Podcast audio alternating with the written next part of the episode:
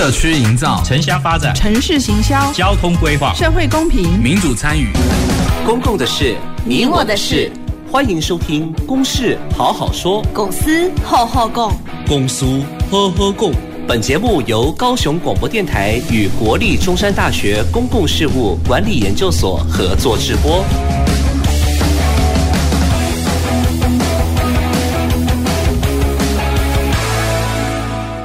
各位听众朋友，大家好，欢迎收听《公事好好说》。本节目由高雄广播电台与国立中山大学公共事务管理研究所联合制播。我是今天节目的主持人，中山大学公共事务管理研究所的副教授谢旭升。那我们今天要讨论的这个主题呢，呃，是引领超高龄社会的长照服务哈。那为什么说是超高龄社会呢？那其实依据我呃我国国家发展委员会的高龄化时程的预测了哈。那台湾其实在不久的将来，也就是二零二五年哈，会迈入超高龄社会。好，那超高龄社会是什么意思呢？哈，那也就是说，根据这个呃。呃，我们的六十五岁以上的人口啊，占我们总人口的一个比例。哦，那如果当这个比例超过二十 percent 哦，超过百分之二十的时候，哦，那我们就会说这是一个超高龄社会。哦，那呃，在台湾在二零二五年的时候，将正式迈入这个超高龄社会哦。好，那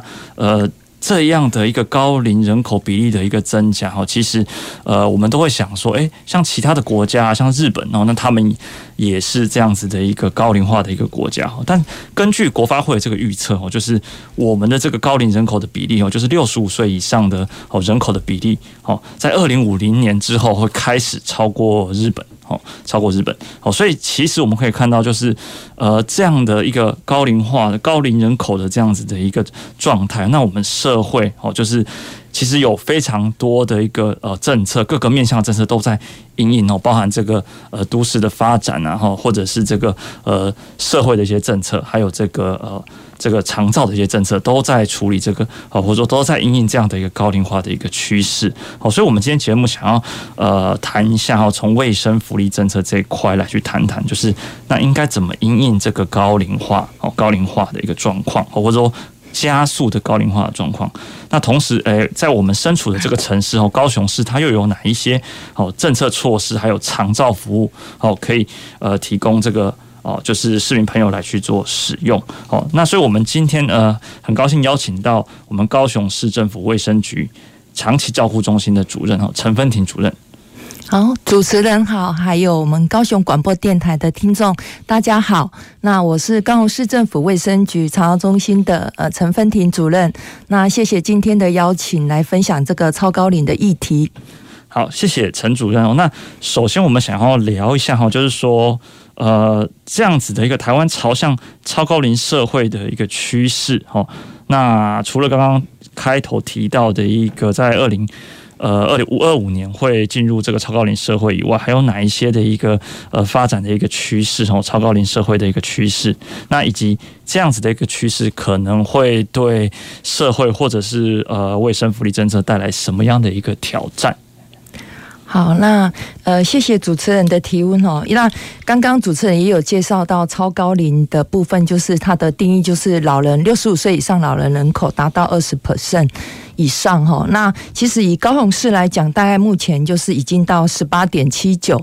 Percent 的六十五岁以上的老人人口，那全台湾大概十八点零二哈，那大概预估是在二零二五年是可能会达到二十五 percent，二二十 percent 的部分。那随着这个呃我们的整个社会经济的一个变迁，还有医疗卫生的进步，那生育率跟死亡率其实就是双双的出现下降的趋势。那整体的人口结构就是会快向快速趋向高龄化，那也使得我们这个长照需求的人。人口数会急骤的增加，那同时会面临少子化，还有整个家庭结构的改变。那整个我们家庭的功能的呃一些已经跟传统已经不大一样哈，就是一些功能已经比较式微哈，那使得个人跟家庭的照顾压力也会慢慢日益加重，那也会连带产生这个社会跟整个我们财政好经济的一些问题。所以我们是期待说，这个超高龄社会的来临的时候，应该要建立。国人比较良好的生活习惯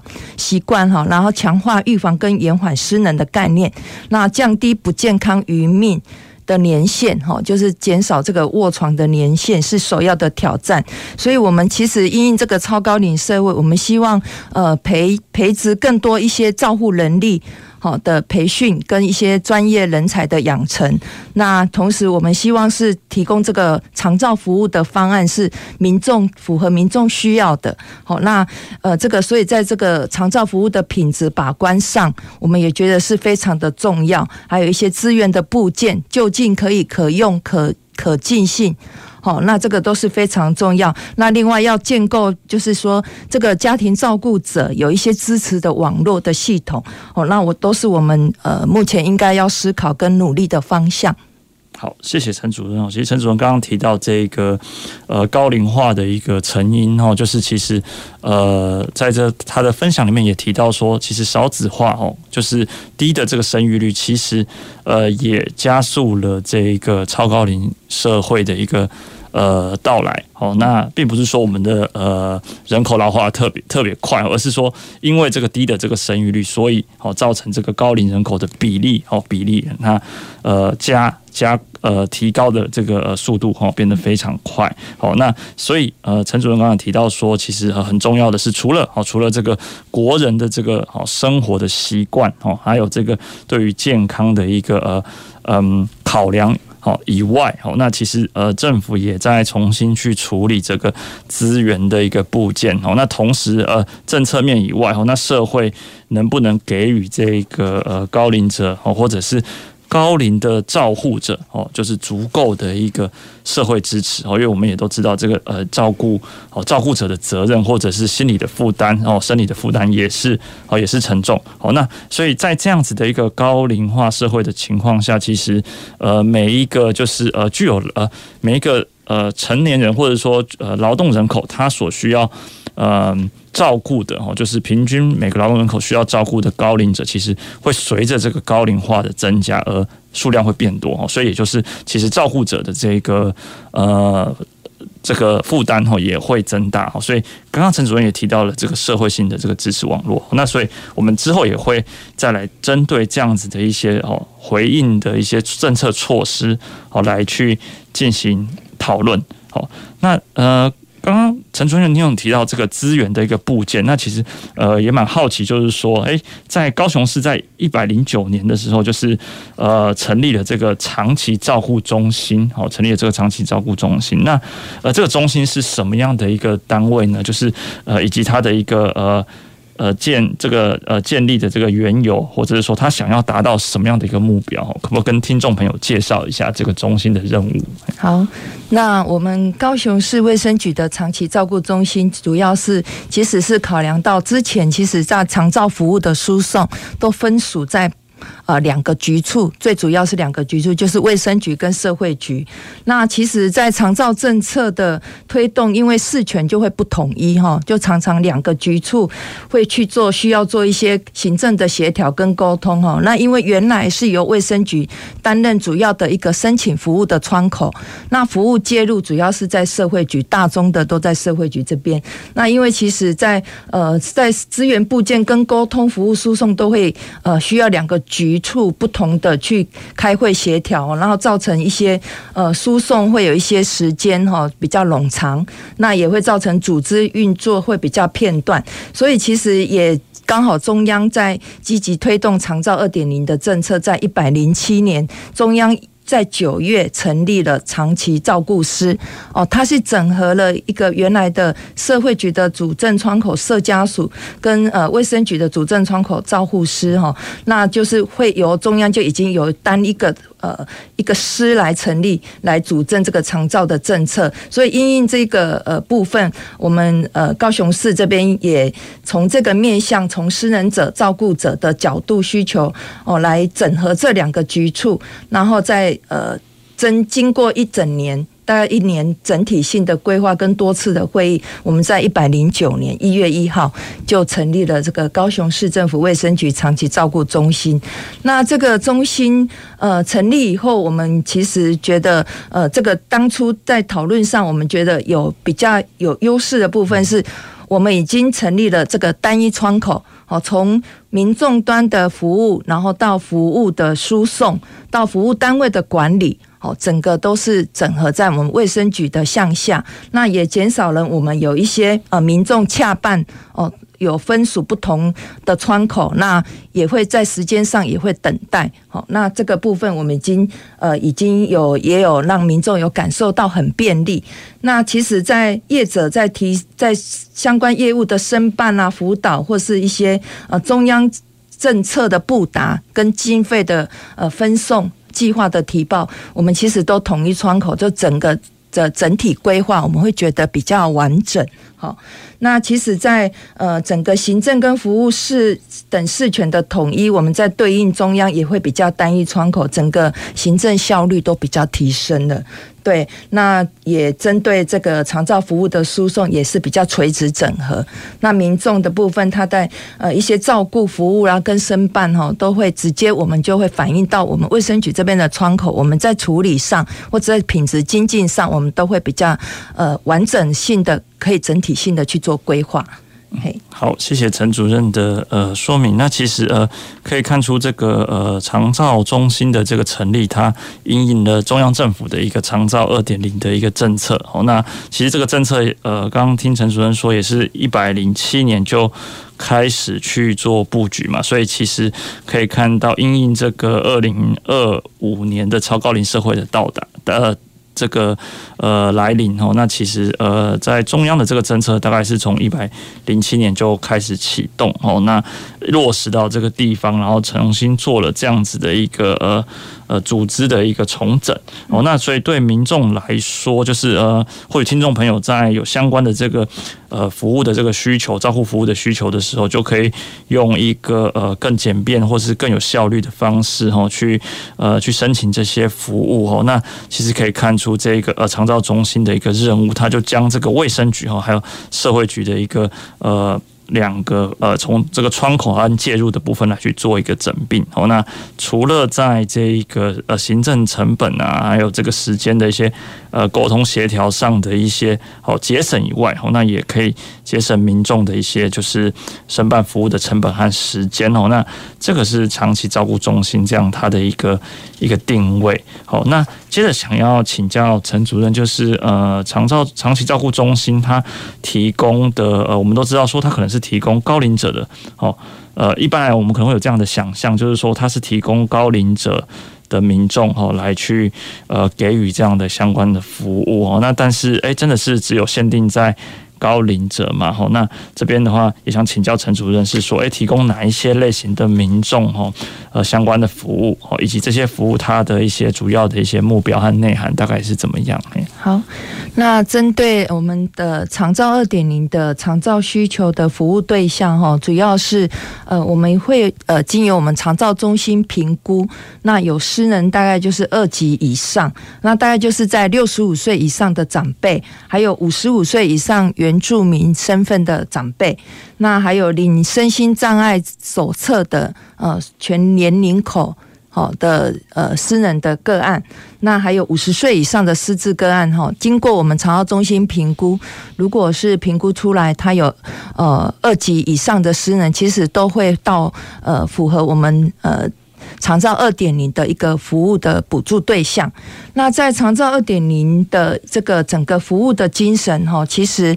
呃，大概长照二点目标，它是希望从健康、亚健康、衰落到失能或失智，或是重症或末期到临终，哦，都是有各各各各自不同的阶段，有不同的服务可以提供民众哦比较好的一个服务的方式。好，譬如以健康跟亚健康来讲，我们长照二点零就有推。一些呃呃预防延缓失能的一些据点，譬如说西吉巷弄长照站，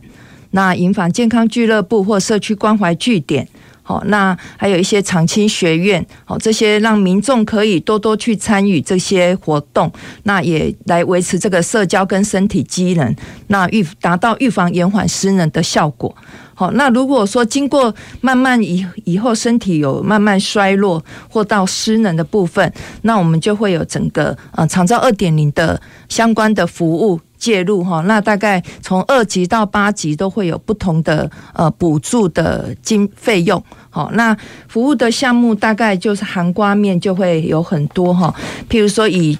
居家式的呃服务来看来讲，就会有居家服务啦。那居家服务就会有照服员到家里哦，帮这些私人的个案提供一些身体照顾或者日常生活或是家务的服务。那也有专业服务，就会有专业的医师人员，譬如说复健师、治疗师、营养师或护理人员哦，去针对他的呃所需要的服务去做一个安排，譬如说护理指导啦，哦，那或者是一些进食跟吞咽。好，或是一些呃赋能的服务，好，这个是专业服务的部分。那如果说呃，在这个提供的服务过程，就是照顾得很疲惫，也有喘息服务，好，这个是对家庭照顾者的一些支持的服务。那也有一些辅具、无障碍缓改，那送餐，那甚至在社区室里面，它会有日照服务。好，日照它就是会变成是跟社区里面有一群人，大家比较互动会比较好哈。那也有一些小规模多机能，就是诶白天在这里活动，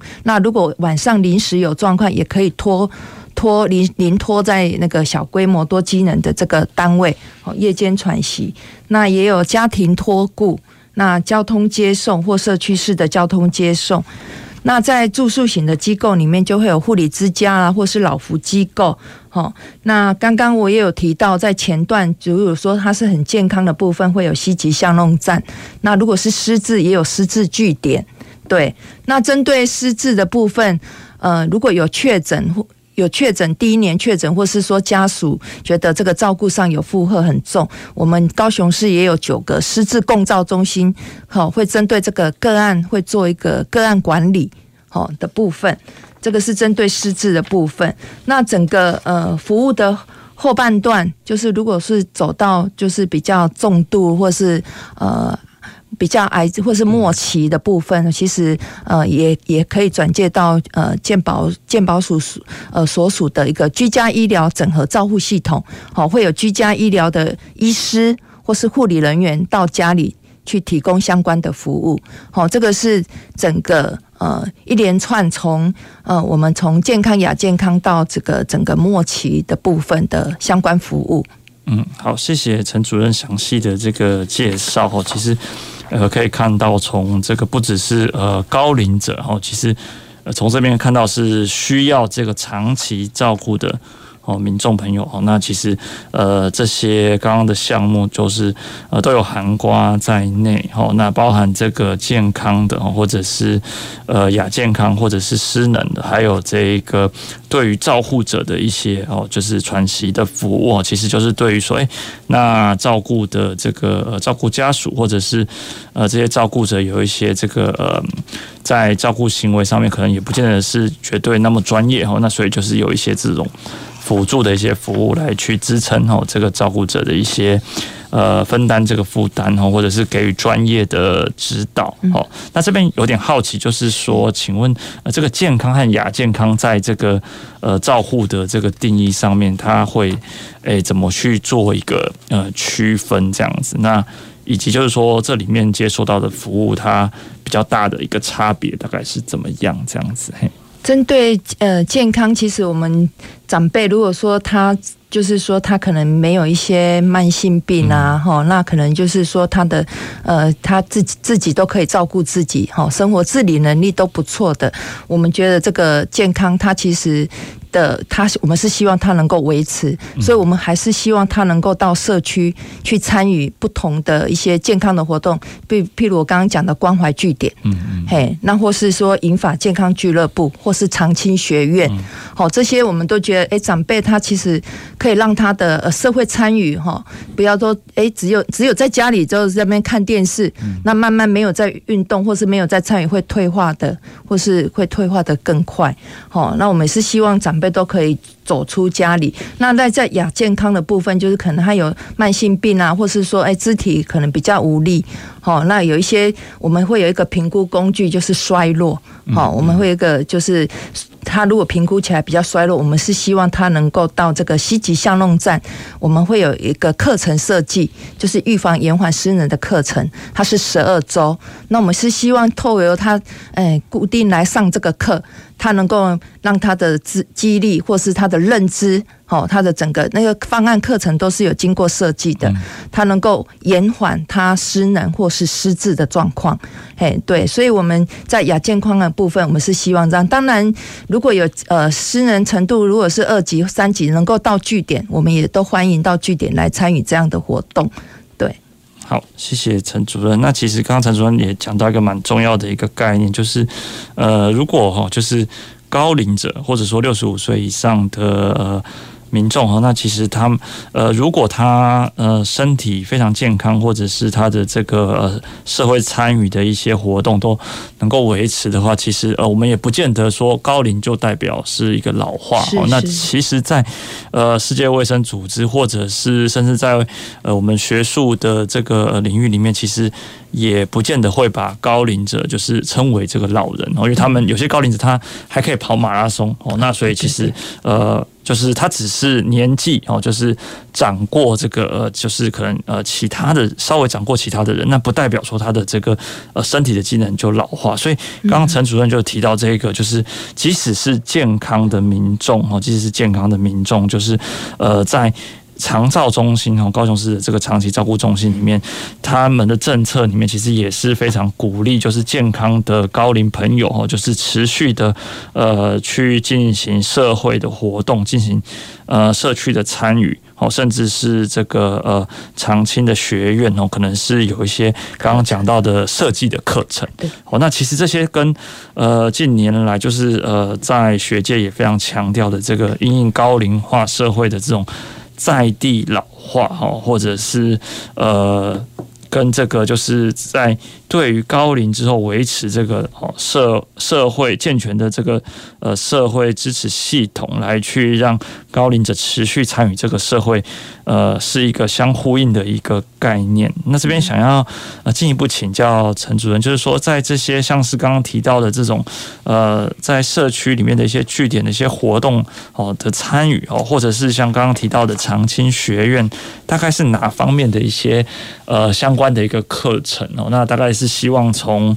呃让让高龄朋友们在这样子的一个参与或者是课程里面，就是呃接触到什么样的一些东西，或者是跟他人有怎么样的一个互动，这样子。嗯、好，我我这边大概就是介绍一下我们的西极巷弄站的一些功能，然后、嗯、那西极巷弄站我们是希望说，哎，它的功能是有社会参与。所谓社会参与，就是哎，你出你出来以后，你可以跟哎长辈大家一起互动，或是到社区里面。去呃，譬如说去进进行呃郊游啦，或者是说去参访哦，或者是去购物啊，都好。哦，那就是跟社区有一些保持一些互动。那有共餐服务，就是大家一起吃饭。好，因为共餐服务其实对长辈来讲很重要哈，大家一起吃饭哦，那饭吃起来也比较津津有味。很对。那也在营养设计上，可能在据点也都有经过一个呃设计哈，都是符合长辈喜欢吃的一些菜色啊，也比较健康的菜色。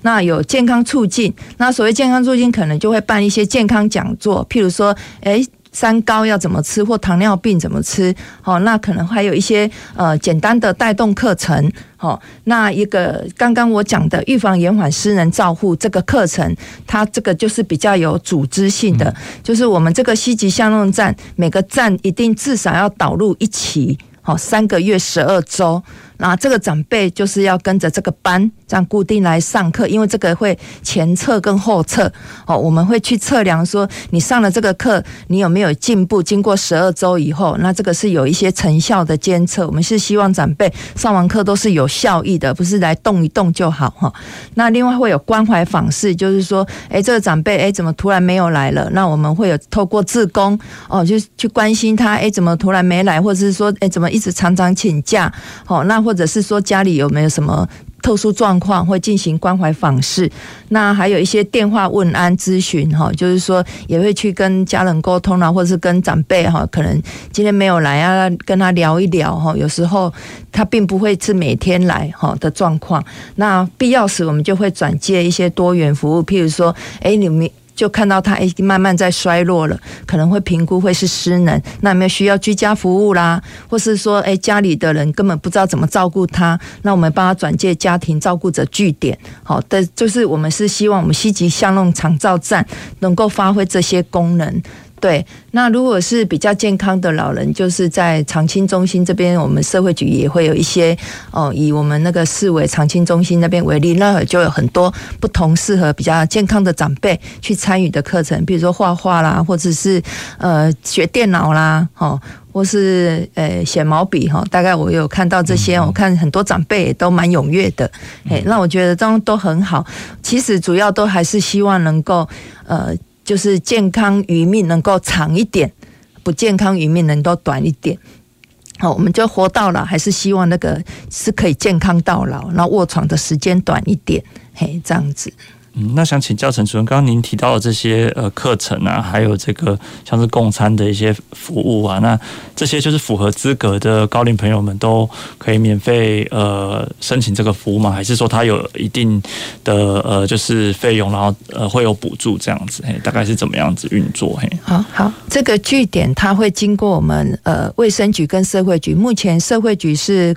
呃，它叫关怀据点西那卫生局叫一四西。以高雄市来讲，那呃，圆明会还有叫文件站，嗯，它其实都是叫呃。都是巷弄长照站的性质，那这个都是中央有补助经费啊，那由卫生局、社会局或或是原民会他们来评选，我们评选还不错的单位来办理，所以这个费用都全部由呃政府这边去补助。那民众他只要呃跟这个单位报名啊，因为会有场地的限制啊哈，那可是我们都会鼓励。呃，这个据点要分班分流，譬如说有些长辈上一三五早上，有些上二四六下午，哦，举例了哈，就是可以更多长辈不同的时间，因为有时候长辈他并不会希望每天都有来，可是他一个礼拜可能希望上个三天或是两个半天都可以，那主要是他都有走出来，我就觉得真的是很棒了，哦，就不会说一直都是在家里面，那也认识一些新朋友，哦，那我们觉得是这样是非常的好，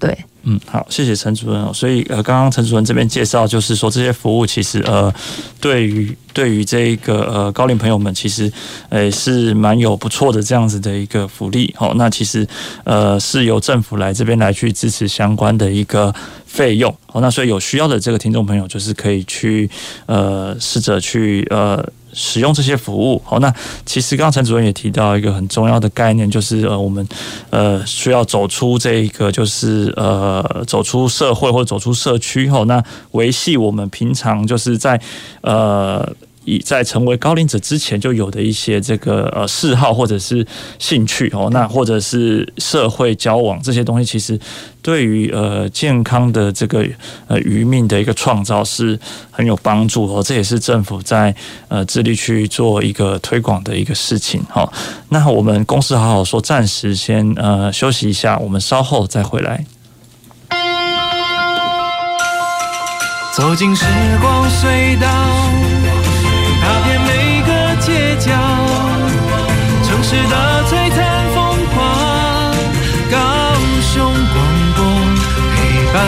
你探索。FM 九四点三，照顾有长照需要的家人，就像陪他们穿越黑暗的隧道，苦不堪言，外人很难了解。长照的路上，不要一个人苦撑。拿起手机或市话拨打一九六六专线，申请长照资源吧。照顾工作交给专业团队，您可以获得喘息空间。家有外籍看护也可以使用一九六六，一直陪伴您。以上广告由卫生福利部提供。好饿哦！你慢慢顾下电脑，把这麦顾了啦。阿妈，你敢知影电脑也会帮你顾瓦松？来来来，你看，我早上正好是在微电脑瓦斯表啊。伊会知影甲时间有漏去，啊时间是袂记关。妈，我有得地震，你多好在做菜嘞。华宝拢知影自动驾驶给咱关掉。智慧生活不漏气，家人安全我在意。关心居家安全，快上网搜寻微电脑瓦斯表。以上为经济部能源局广告。听众朋友，长辈外出时应该注意哪一些事情呢？一、行人号志读秒不够时，请等下一次绿灯时再通过哦。二、走路时请靠路边走，在天候昏暗或郊区无人行步道时，可靠左边走，就是面向车头的方向，比较能够察觉前方的来车，及时闪避哦。三、因为大型车驾驶座过高，行人不要贴近大型车辆前方通过，以免因为视觉的死角而发生危险哦。我是董玉君，您现在所收听的是一路关心您的高雄广播电台 FM 九四点三 AM 一零八九，随时陪伴着你，你最好的默契，空中串联一起，分享点点滴滴。九四三，九四三，九四三，你最默契的电公共的事，你我的事。您现在所收听的是高雄广播电台与国立中山大学公共事务管理研究所合作制播的《公事好好说》。各位听众朋友，欢迎回到《公事好好说》。我们今天的主题是因应超高龄社会的长照服务。那我是中山大学公共事务管理研究所的副教授谢旭升。那今天我们的来宾是高雄市卫生局长期照护中心的主任陈芬婷主任。主持人好，还有我们高雄广播电台的听众朋友，大家好。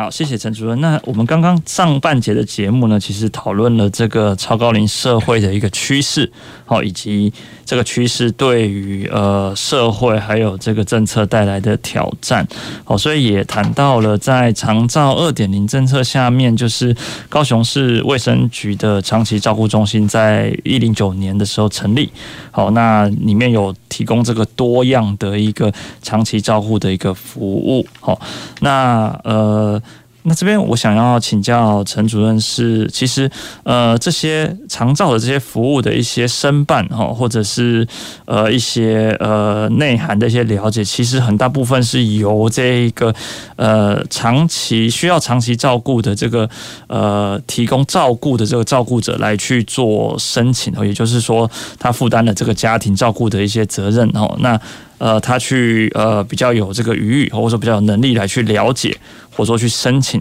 哦，这样子的一些呃家中需要这个长期照顾的长辈哦，为他们申请一些相关的服务哦，或是呃对他们进行一些照顾。好，那其实在这个长期的这个照顾的过程中，其实呃对于照顾者也会产生蛮大的一个。呃，负担，哦，那包含生理或者是心理的一些负担，然后，那所以呃，刚刚听到就是陈主任这边介绍说，长期照顾中心也有对照顾者，哦，照顾者提供呃相关的一个服务，好，那这边是否能够请陈主任再向我们呃介绍一下，就是说，那呃，对于这种家庭照顾者，哦，那肠道中心这边会提供哪些的这个服务，哦，那以及可以怎么样去做一个相关的申请，这样子，好。呃，谢谢主持人的提问哈。那呃，针对家庭照顾者，我们是还是希望说，家庭照顾者能够爱自己哈，然后不会不会只为了照顾这个私人个案哈，让自己疲累不堪哈。我们觉得要适当的喘息哈。那所以我们在长照二点零里面，其实它针对私人个案有呃这个相关的服务，在喘息的服务部分。哦，其实也提供了一个家庭照顾者很好的一个管道，我们都是尽量希望照顾者能够提出申请来使用哈。那喘息的部分，它就会有居家哦，居家式的喘息、住宿式的喘息，或是一些社区据点的喘息。哦，那如果说当你有事情，或是你觉得很疲惫的时候，我们是。希望你可以鼓励你来使用，好，那这个部分政府也都会有一些部分负担。那另外在，如果你觉得这个照顾的负荷已经很高了，经过我们长照中心，你可以透过一九六六，好，那这个跟我们呃打电话到进来的时候，我们长照中心这边会依据您的负荷的指数，我们会转到我们高雄市的呃，依照你住的地方的家庭照顾者的据点。那高雄市目前有七个据点，那这个据据点里面，它其实会有一些服务项目，包含说，诶，针对你这个部分，它就会进行管案，好，做一个个案管理，定时做关怀追踪。那另外会有办一些支持团体的课程，好，那会有一些照顾技巧班。那也会有一些心理咨商，会由心理师这边来提供服务。那也会有一些电话问安啦、那会依照或者是说依照您的需求，会跟你做一个呃比较完整的呃了解你的需求去做一个规划哈。这个部分，那其实呃我们都是希望这个家庭照顾者能够善用这些资源了哈，来不要让到。自己就是已经呃疲累不堪哈，然后导致一些呃不可挽回的悲剧哈，所以这个呃希望是家庭照顾者能够多多善用。好，谢谢陈主任。那陈主任刚刚提到一个蛮重要的观念，就是呃我们要先把自己照顾好，才可以呃去照顾别人哦。那所以呃长照中心这边也呃其实也提供了呃刚刚陈主任介绍这种整合式的一个评估哦，那或者是呃。对于所呃这个所需呃评估出来的状况，提供对应的一个。服务或者是转介相关的这个呃，就是服务的一个提供。好、嗯，那呃这边刚刚陈主任有提到居家式的喘息服务哈，还有住宿式的，还有这个社区据点式的。那想要请教陈主任说，这三者它之间是呃有什么样的一个区别？这样子。嗯，好，居家式的喘息服务原则上还是由照服员到家里提供服务。嗯、那这个服务的额度，它并不是算在私人个案的额度，而是算在另外一包钱喘息服务的额度。那主要还是照服员到家里，好。那在社区式的服务，就是我刚介绍的，譬如说日照，然后或是家托，或是我们的巷弄站，它有跟我们特约可以喘息的。那你。临时有状况，你就可以到那边去，好，把长辈先那放在那边临托哈。那大概会有一些是呃计价的方式，不过计价方式大部分都是由政府。好负担，那呃，我们的家庭照顾者都只要负部分负担了，依照他的呃身份别哈，顶一般身份大概十六 percent 呐哈，对。那如果是住宿式的部分，就是一样是算送到机构去了，就是二十四小时的照护。好，那每个人都会有呃不同的呃这个计价住宿式的计价方式，我的印象好像是好像是一千一千还是两一千多块。嘿，对，就是会有不同，我们这三类会有不同的计价方式，依照中央的规定。嘿，那我们都是希望呃，家庭照顾者他就是依照他自己的需求，好，依照他的情境。他期待了，譬如说他想要出国玩，他可能就需要二十四小时的，好，可能就要到呃住宿型的机构去。他呢，如果只是短时间的哦，想要出去呃放松啊，跟朋友，或者是说回娘家啊，哈，那我们就可以用居服居家服务。好，那如果是临时的，好，那你可以用我们社区就近的，好的巷弄站啊，或者日照，好，可以去临托这样子。嗯，好，谢谢陈主任的这个详细的说明。好，那其实可以看到，可以因应各种不同需求的这个喘息服务哈，来去做提供哦。所以就是，呃，如果照顾者有需求的话哦，也可以搜寻就是呃这个喘息服务哈这个关键字，或者是刚刚陈主任也有提到，就是可以拨打一九六六这个电话。好，那其实呃就是说呃照顾者就是呃这样子的一个照顾的一个过程，是一个蛮。呃，长期的一个路路程，然后所以就是说，寻求适当的一个帮助哦，或让自己能够也有自己的一些时间哦，拿来去经营自己的生活哦，那其实也是呃呃，照顾的这个路可以诶走的这个更远，或者是得到。呃，路上可以得到更多的一个支持哦。那这个长期照顾中心哦，高雄市的长期照顾中心是有提供这些相关的一个服务的哦。好，那呃，再来就是呃，其实，在长期照顾中心很大一部分呃，会去考虑这个呃，就是相关的医疗的资源然后相关的医疗资源那。呃，在近年来的这个政策措施里面，可以看到高雄市卫生局，好这边有尝试去连接这个医疗体系。好，那来去推动这个高雄市长照守护站。好，那呃，在这样子的一个守护站，其实它是想要呃增进这个长照服务的呃可及性。然后，那呃，在这样子的一个守护站里面，它大概是有什么样子的一个特色，还有它的一个提供的服务的内涵大概是怎么样？因为这个是一个呃蛮新蛮新的一个一个政策。哦，那这边是否可以请教一下陈主任？嘿，好。那呃，高雄市这边其实哈也有呃发现到，就是说我们的私人个案其实跟医疗哈也都会频繁去接触了哈，包括医院啊，或是临近他就近的诊所，哦，所以我们其实在呃卫生局与高雄市来讲，我们在一百零五年的时候就推出了我们全国首创的出院准备衔接长照服务。好，那这个政策其实在呃一百零六年也获得中央认同，那就是复制到全国的呃各县市去。那所有可以呃就是从让民众出院的时候，就是很快速就可以得到长照服务，那就是在医院端就已经完成评估。那早期以前是没有这样，那我们发现医养合一是一个很非常重要的，嗯，好，医疗跟呃这个。养未来的这个长照要结合，一定是要结合的。那呃，我们也发现这个长私人的个案，其实频繁就医啦，或是频繁进入医疗院所，其实的比率是很高。那我们觉得透过这个呃，他们日常生活这个机制，让医疗院所也来协力来对长照推动一些服务，我们觉得非常重要。所以其实在，呃后来我们又推了呃这个失智友善诊所。好，失智最早的时候，我们在呃，就是在一百零一百零八年左右，我们也推动了一个失智友善诊所。好，那一零九就陆陆续续发扬光光大哈。那这个主要就是说，呃，透过邻近的呃医疗院所去帮民众筛检他有没有失智，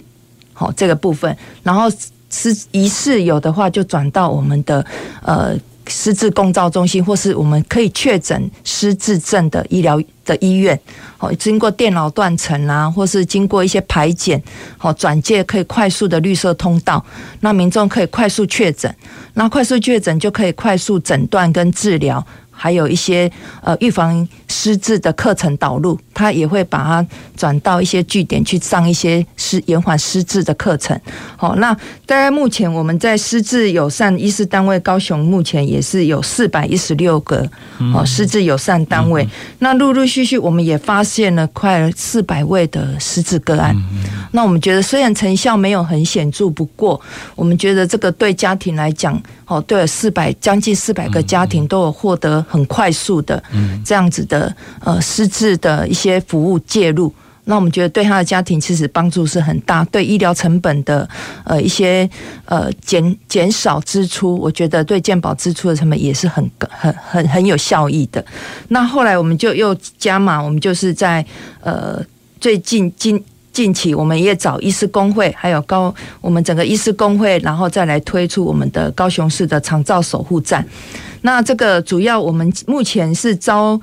我们的所有的私立医院。跟我们一些社区的诊所加入了，虽然目前家数不多，总共大概一百快两百家，嗯，好，将近两百家。那其实是透过医师在诊疗的时候发现，哎，这个个案可能也行动不便，或者是私人，然后主动去关心他，然后帮他做提出这个长照服务的申请，经过他同意，那后续就由我们长照中心这边介入评估。那我们是希望有私人的呃民众。哦，有需要长照服务的民众都不要漏掉，就是我们全部都是由我们市府一起来关心哈，大家进入到这这个长照体系，然后有一些服务介入来协助帮助他。好，所以我们就是推出的这个长照守护站。那这个我们都每个院所都有一个它专属的 QR code，嗯，那扫呃这个 QR code 扫上来以后，我们就会看到哪一个医疗院所。进行通报，那哪个院所通报的不错，我们最后会做一个一些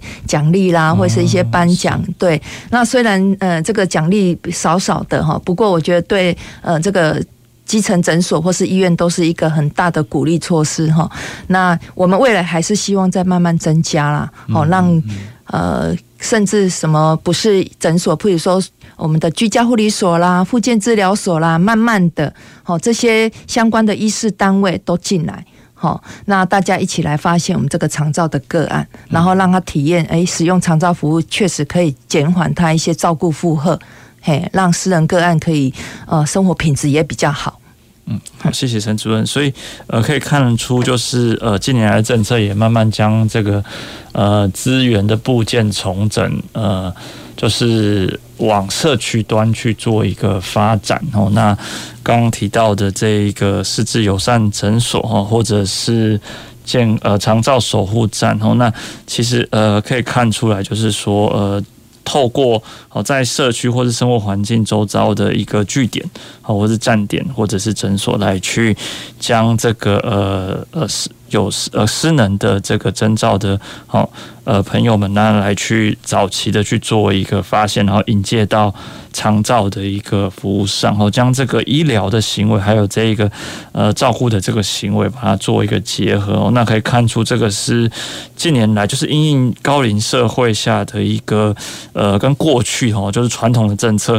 呃有一个蛮大的一个差别，然后就不再是由一个呃比如说有呃中央的或者是地方政府来去呃完全来去去做一个就是呃需要照顾的照顾者的辨识哦，那其实将这样子的一个网络部件到社区哦，那可以提供一个更完善的一个呃辨识，还有服务的一个介入哦，那或者是更早期的一个介入哦。其实刚刚科呃主任提到这个四百位左右的一个呃失智者的一个呃发现哦，其实我觉得是。呃，蛮多的，因为它涉及到就是四百个家庭哦、嗯。那其实是我觉得是呃，对我来讲，我觉得感觉到成效来讲是还蛮蛮大的哦、嗯。那这个对于四百个家庭的帮助，应该是一个蛮显著的一个服务的介入哦、嗯。那呃，接着也想要请教呃陈主任，因为这个长照。守护站哈，我刚刚提到的这个跟医疗体系合作的，它呃是想要去促进长照服务的一个可及性哦。那呃意思也就是说，那民众可以在生活周遭啊、生活环境、社区就可以接触到这些长照的服务，或者是受到。呃，服务呃受到引介哦，那来去接受到这些服务。那但是有一些像是比如说偏乡地区的一个呃长期照顾的需求，其实在各个县市都有面临，就是说哎偏乡的长照的一个挑战。然后那因为偏乡的一个呃区位哦，地理区位是呃距离这些主要的医疗院所都是有一个蛮长途的一个交通的距离。哦，那他们的。呃，偏乡的一个呃医疗的体系来讲，也是不是那么的完备。然后，那也就是说，那怎么样子去呃，在高龄化社会下，其实，在偏乡啊，或者是呃比较山区的哈这些地区的民众的这些，其实高龄化的一个状况，其实也是持续在进行。那呃，目前大概是有面临什么样的一个挑战哦？那以及就是说有什么样的一些因应的一些呃措施，这已经在进行了。那或者是呃有没有呃有一些发展中的一些对策哦？大概是怎么样因应偏乡这一块？好，那在呃偏乡的部分哈，偏确实哈，在偏乡的呃。的一些医疗资源，其实长照跟它很像，哦，偏乡的医疗资源很少，那长照的资源在发展上，确实在那里也有一些困难哈，所以在呃这样相对长照医疗呃很不足的状况下，我们要如何去支持这边的私人个案跟家庭照顾者哈？这个议题就是非常的。呃，艰辛呐，哈。那其实在，在呃高雄市这边的部分，从医疗部分，我们觉得，因为就医他要到医疗院所就医，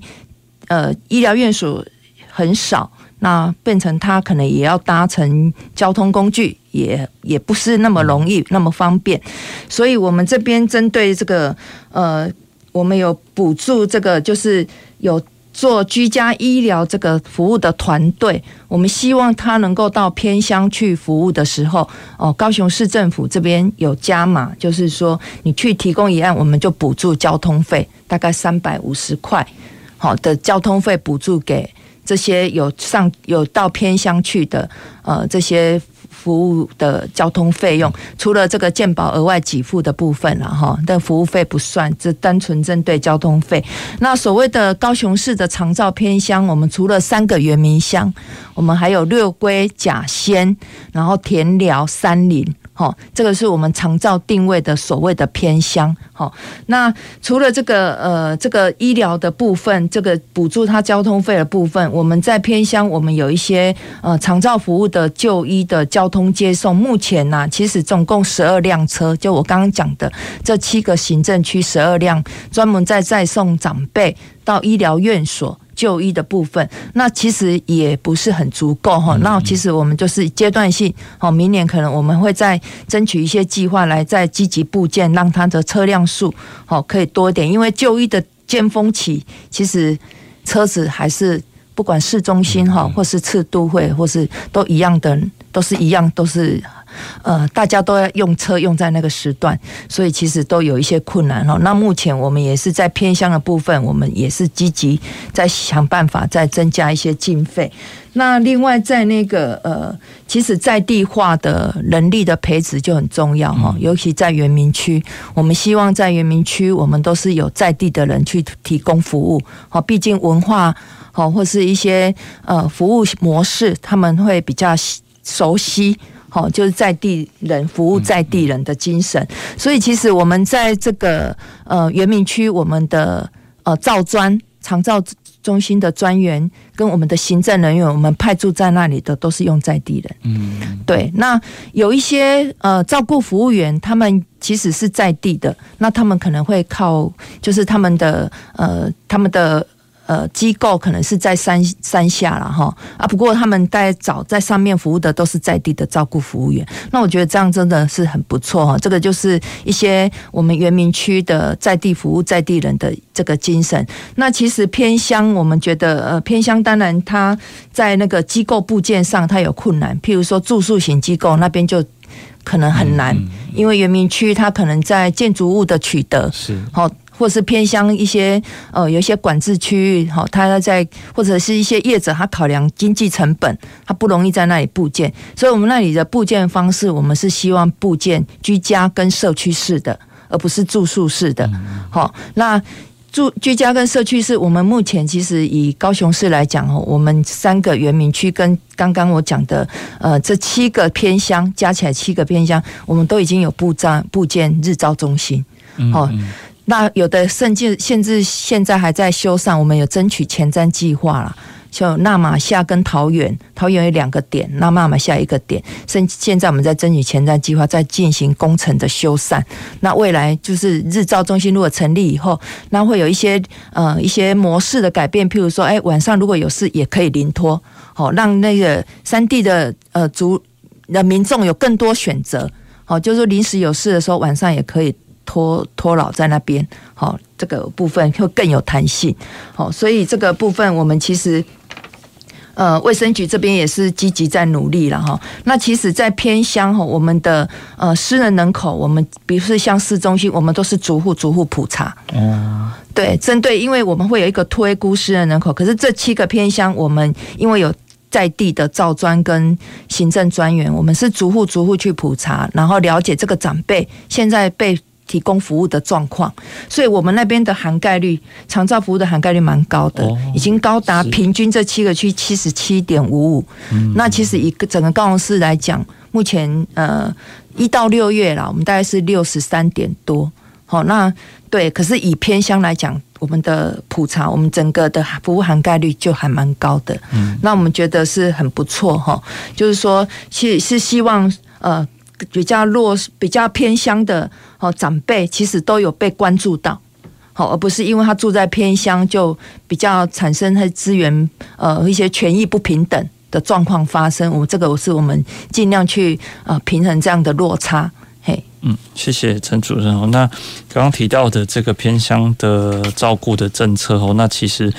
嗯、呃，有一些特色哦，就是说，呃，也有针对偏乡原乡的一些。就业哈，这呃的一个创机会的创造，其实有跟这样子的一个长照的政策来去做结合哦，就是包含说这个呃以在地人作为这一个呃照顾者的一个聘用哦，那以在地人照顾在地人的一个方式哦，那其实也是考虑到这个偏乡原乡的呃就是工作机会的一个创造和提供。好，那再来就是呃。也有提到这个对于长照的一个呃掌握的一个涵盖率哦，那其实，在偏乡其实比我们想象中还来得哦更高哦更高。那所以可以看到，就是呃，其实透过这种呃地方据点的一个方式哦，来去扮演一个蛮重要的角色哦。那以一个呃，就是在地人照顾在地人的一个方式，更能够让当地来去接受哈。那所以呃，有一个还不错的一个政策的一个涵盖率。好，那所以呃，想要呃这边想要追问一下，就是主任说这个文件站是不是也扮演，就是在这里面？呃，蛮重要的一个角色，一些相关政策的一个宣传或者是布达这样子。对，文件站，呃，原则上文件站它就是我们原民会去主政哈。嗯、那其实原文件站在我们的三个原民区是扮演非常重要的角色。那很多长辈可能在共餐呐，哦，在地部落的共餐，那他们可能都会到我们文件站去，而且它是比较有次在地的一些特色。对，那我们觉得，呃，文我们很多在原民乡的部分，确实我们在合作上，我们都需要透过文件站，哦，所以我们在地卫生所，因为我们目前在三个原民区，就是有这医疗比较，呃，比较明确的，就是我们的在地卫生所，好，那会跟文件站啊，或跟我们现在，呃，我们也都透过我们的卫生所去成立 A 单位啦。或是承接日照中心，嗯、对，那也是透过卫生所，希望他们帮我们开发，就是说，呃，也刚刚我漏了讲，就是家庭托顾，嗯，家庭托顾的一些照服员，他有没有机会在那里，哦、嗯，就是设立他自己的事业，就是家庭照顾，嘿，然后一个一次可以最高四个人嘛，哈，那也是让他稳定他的收入，那一样也可以照顾他在地的族人，嗯、那我们觉得这样都非常的好，是。好，那谢谢陈主任，就是呃介绍了很丰富的一个哦高雄市卫生局长长期照顾中心的哦相关的一些服务，还有这个政策哦，那就是呃呃有需要的一个听众朋友，其实可以呃去做搜寻和申请哦。那这些真这些服务都是相相对来讲都是非常呃新进和全面的来去考虑这个高龄化社会的一个状况哦。那最后想要请教这个呃主任，就是说那。呃，简单的分享一下对于长期啊、长期照顾的一个愿景哦，大概是你是怎么样去看待的？好，我我们高雄市因为高雄市很特别哈，就是它是都会型，然后又有靠海，又有靠山，好，那其实资源呃整个。呃的地理位置也是很比较狭长哈，那我们是希望还是可以建立比较普及多元的长照服务的资源，那也尽量缩短这个长照服务的城乡差差距了哈，那比较发展在地的一个照顾量能，那提升我们整个照顾品质，那因地制宜的一些服务特色还是很重要哈，那比较希望是民众都可以在地老化。这样子，那也希望透过我们的跟医疗、医养合一的这个长照守护站，然后主动去发现我们的社区长照的需求个案啊。那我们也希望到一百一十五年，我们的整个高雄市长照服务的涵盖率，希望能够达到八十 percent。好，非常谢谢陈主任。那我们今天的呃公事好好说就到尾声了，下次欢迎再回来公事好好说。公事好好说节目由高雄广播电台与国立中山大学公共事务管理研究所合作制播，每周一下午五点三十分进行到六点三十分。谢谢您的收听。